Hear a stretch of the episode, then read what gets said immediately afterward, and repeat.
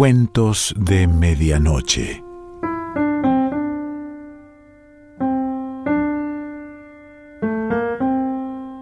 El cuento de hoy se titula Descomedido y pertenece a Elvira Orfi.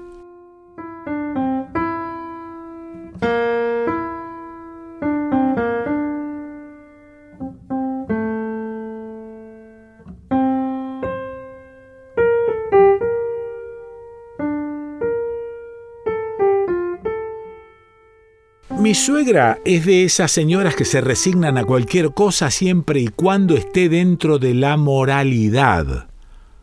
Así se resignó a ver aparecer en el patio de la casa a su marido muerto y enterrado hacía unos días, pues a ninguno de los que la educó se le pasó nunca por la cabeza que esa situación fuera inmoral.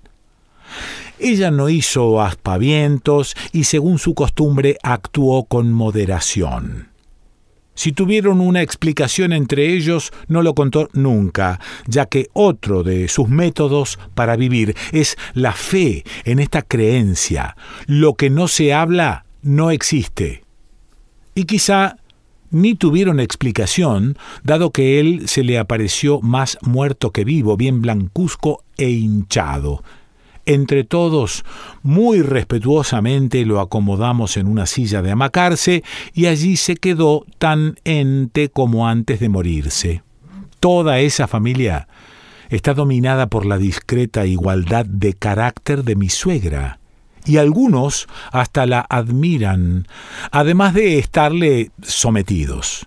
Su otra nuera, por ejemplo, con quien quise hablar de la extrañeza del caso y no me lo permitió, imitando a su modelo me cortó. No veo motivo para tanta curiosidad, che. No se había dado cuenta de que mi suegra pone los che antes de empezar, y de que su lentitud para hablar no la hace atacadora mientras que ella, desde que abre la boca, es para torearlo a uno. También quise hablarle a mi marido de la rareza que estábamos viviendo, pero él siguió con el barro en las manos, volviéndolo vasijas, animales o personas, y sin siquiera mirarme dijo No te lo tomes así, mujer. Como toda la familia es muy decorosa, ni las hermanas y hermanos de mi suegra o de su marido, no sé cómo llamarle, nuevo, ese recién devuelto, hicieron alaracas. Se comportaban todos como cuando hay algún borracho en una reunión y la familia finge estar muy natural y tratarlo igual que a los demás porque ¿acaso en todas las casas no hay siempre algún original? Las relaciones de la familia se portaron con el mismo decoro. Quizá porque alguno de nosotros les dijo que es de mala educación andar haciendo preguntas o porque somos los importantes del pueblo, menos por ricos que por muchos. De modo que todo siguió como antes, como la primera vez que él vivió cuando ya estaba en su silla de amacarse y no le importaba lo que oía o veía. Mi suegra le habla siempre pide su permiso para algo, lo consulta y le ruega que abra la boca para ponerle dentro la cuchara, pero como él la tiene ya medio abierta, es bastante fácil. Nosotros, las nueras y los yernos, seguimos diciéndole Señor y hablando de él como de el Señor.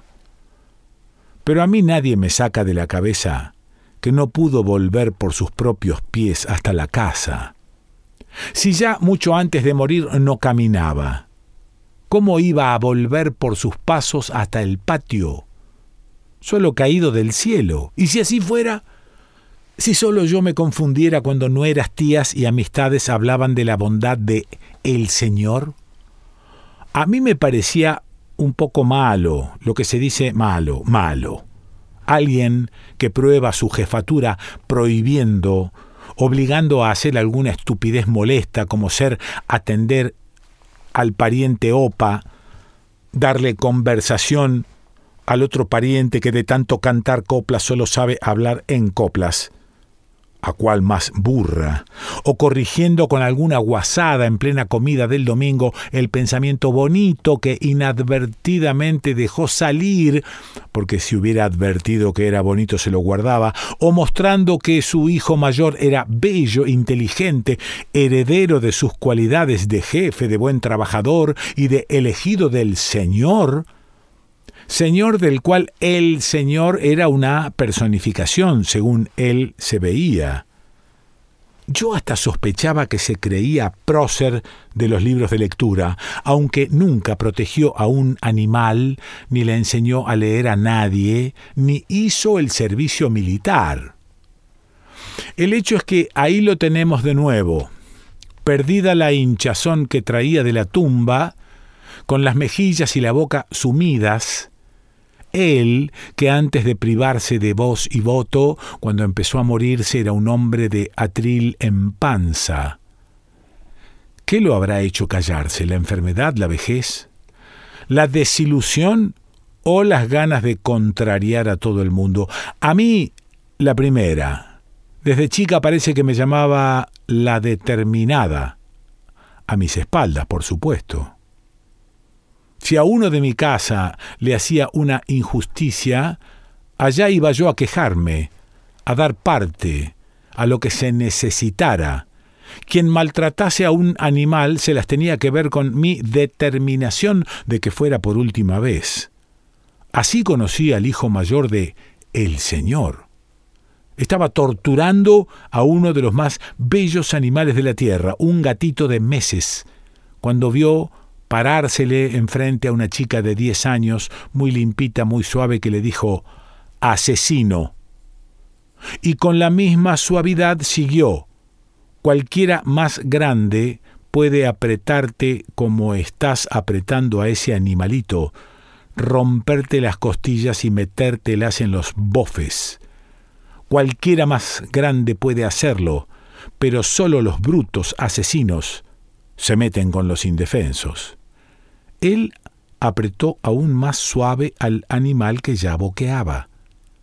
La suave y educada chica dio un paso al costado y se le tiró a la garganta con toda la puntería.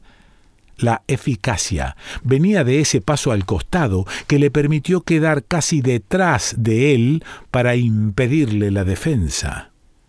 El hijo mayor tuvo que soltar al gato, pero yo no lo solté a él hasta que no le hice mucho, pero mucho mal. Y mientras se lo hacía, le iba diciendo, soy más chica, pero hay cantidades de más chicos que pueden terminar con los asesinos.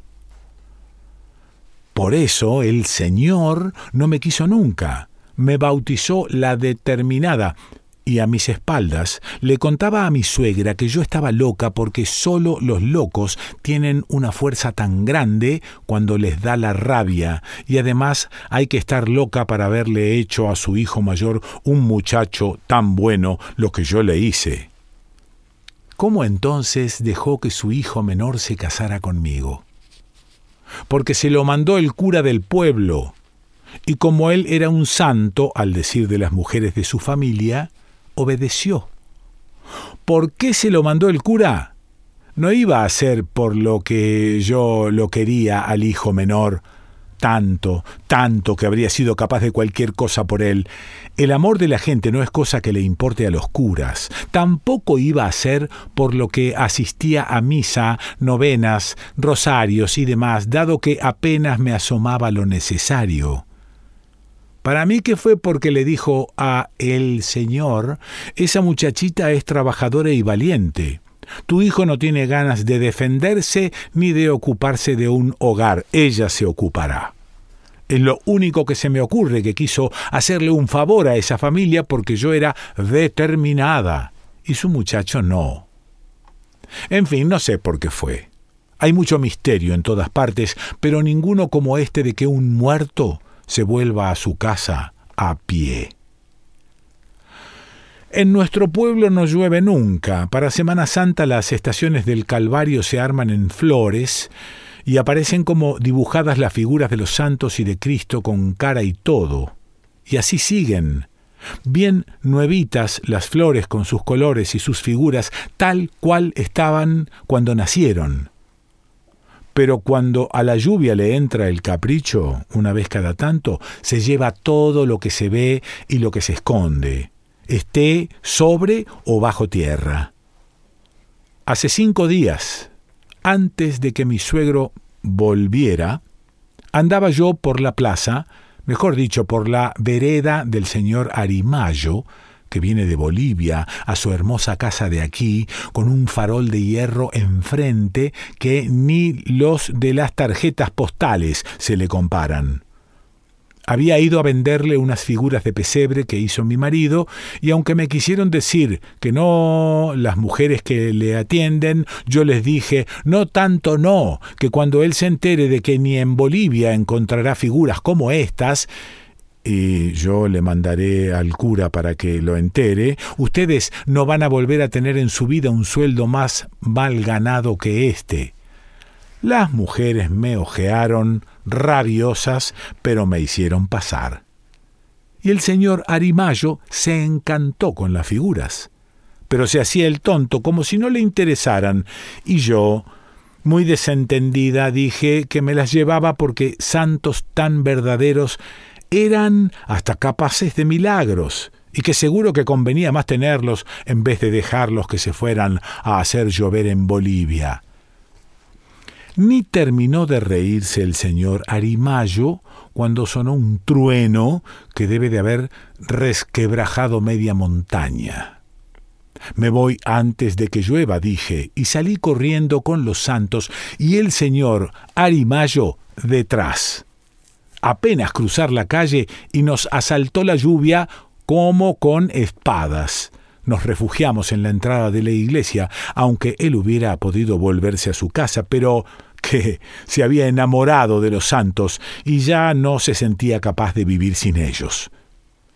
La tormenta era de rompe y raja, yo tenía ganas más de verla que de discutir con el señor Arimayo. Estaba segura de que a esa herradura de montaña que tenemos como un arco iris permanente le iba a salir una compañera gracias a algún rayo que vendría de adentro para juntarse con otro venido de afuera y entre los dos partirían la montaña como a una torta, dejándole una melliza a la otra herradura.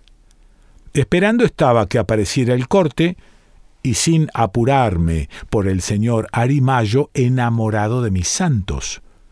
Pero él se puso tan porfiado que ni me dejaba ver tranquila la tormenta y ya me agarraba los brazos pidiéndome los santos cuando el cura se le ocurrió salir al pórtico.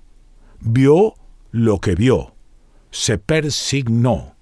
Levantó el brazo para hablar de la cólera divina, pero merecida por los infatigables pecadores, que aprovechan hasta un sitio sagrado y un momento así para sus apetitos, y señalaba con un dedo la torta de la montaña que se estaba achicando con tanta lluvia, y con el otro dedo la plaza de donde el agua se llevaba enteros macizos de plantas y de repente su dedo se encontró señalando una especie de carroza sin ruedas que se paseaba sobre ese mar y que no supimos qué era hasta que empezaron a pasar otras ya sin tapa.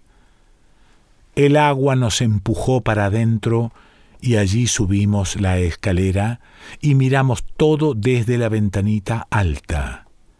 La mayoría de las carrozas andaban sin tapa por la plaza y tan desajustadas que alguna calaverita de aquí, un espejito de allá, venían navegando desde el cementerio que quedaba cuesta arriba. Los cajones habían sacado sus muertos a pasear. Desde la ventanilla distinguimos a los de la comisaría, al otro extremo de la plaza, moviendo los brazos como delirantes. Yo dije que estarían buscando a quien meter preso por el desorden, y el cura se volvió a acordar de mí y del señor Arimayo para acusarnos de haber roto el cielo en esa forma y de mezclarles a los pobres muertos sus esqueletitos para que ahora en el pueblo las familias tuvieran muertos bastardos.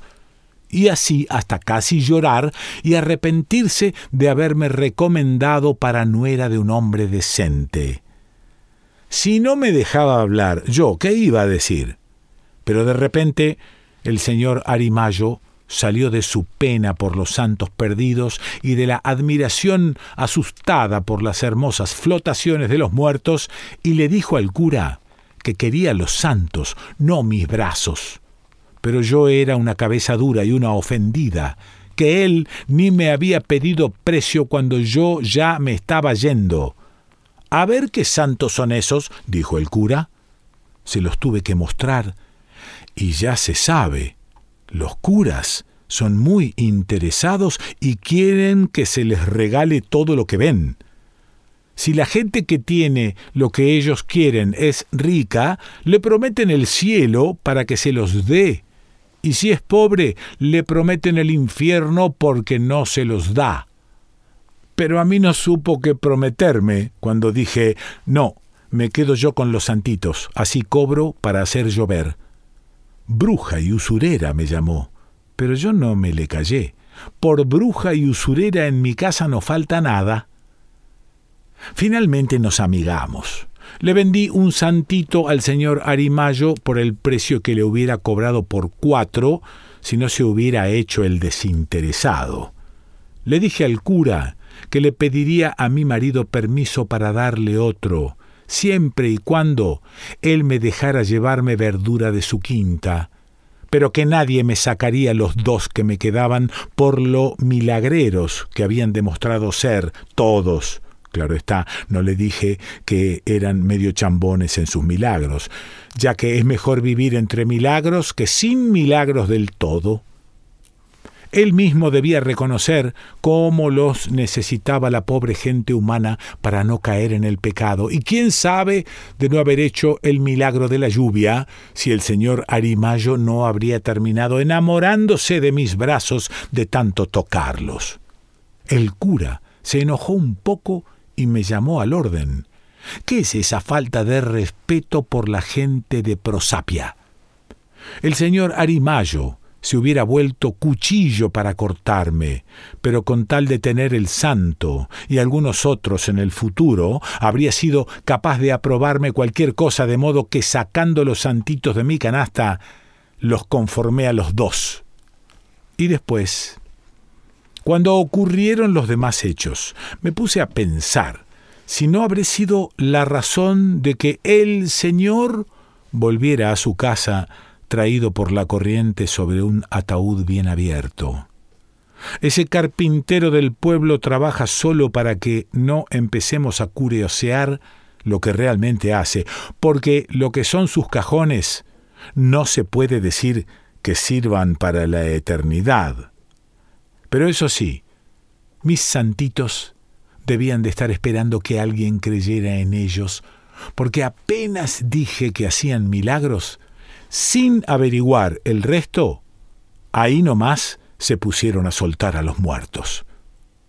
Si el Señor estaba embarrado o no cuando apareció en el patio, nadie me lo pudo o quiso decir. Limpio o embarrado, nadie tampoco le quita al descomedido de presentarse donde no lo llamaban. Elvira Orfi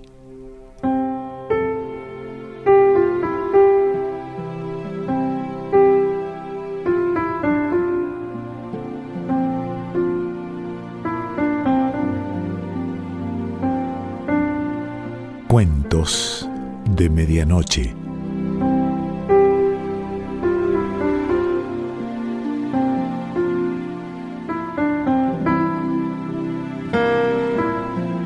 Selección Pancho Mondino.